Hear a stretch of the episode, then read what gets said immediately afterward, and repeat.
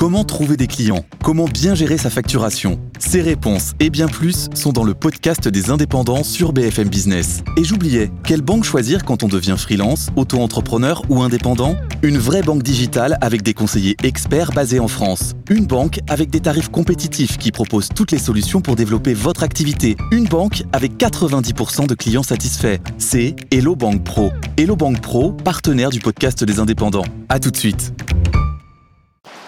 Mathieu Croissando, la politique, Emmanuel Macron présidera ce matin aux Invalides d'une cérémonie d'hommage national à Jacques Delors, disparu il y a, il y a quelques jours. Qu'est-ce qui se joue derrière cet hommage d'abord, Mathieu? Ben D'abord, c'est l'histoire d'un rendez-vous manqué entre Emmanuel Macron et Jacques Delors. Emmanuel Macron ne sera jamais parvenu à rencontrer Ah euh, bon Jacques Delors à le croiser euh, de son vivant. Sur le papier, on aurait pu pourtant imaginer que les deux hommes auraient eu des choses à se dire. Hein.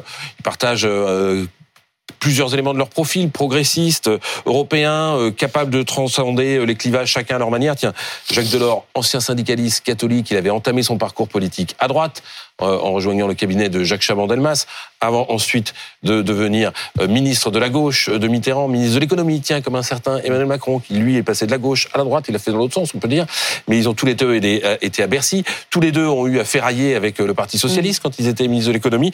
Bref, on- on pourrait continuer la, la- la comparaison, mais elle s'arrête là en fait parce que Jacques Delors était un authentique social-démocrate, Euh, il croyait dans ce qu'on appelle les corps intermédiaires, ce que n'est pas Emmanuel Macron, et de son côté, Emmanuel Macron, lui, il a su forcer le destin et s'imposer en 2017, alors que Jacques Delors, grand favori des sondages pour la présidentielle de 95, avait préféré, lui, jeter l'éponge. Est-ce qu'il partageait euh, la même vision de l'Europe? Sur ce plan-là, oui, hein, une Europe plus forte, euh, plus souveraine, a dit Emmanuel Macron dans ses vœux le 31 décembre. Il aurait pu ajouter plus solidaire. Ça aussi, c'était euh, dans la veine de l'or.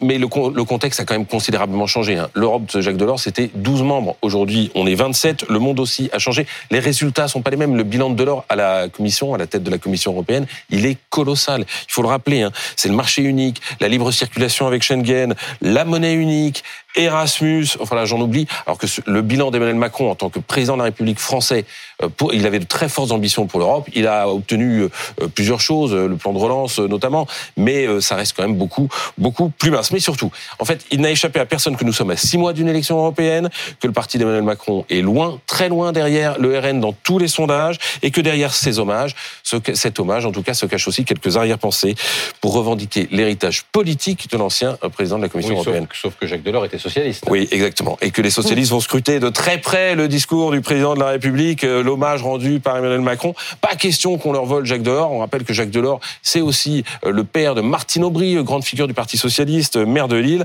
Donc les socialistes vont voilà regarder ça de très près. La seule certitude en fait, c'est que les socialistes et les macronistes vont être sur le même créneau pour ces élections européennes, celui d'une Europe positive, alors qu'on entend beaucoup de critiques de l'Europe. hein. Ce sont les seuls qui vont défendre d'une certaine façon une vision de l'Europe progressiste. Merci Mathieu.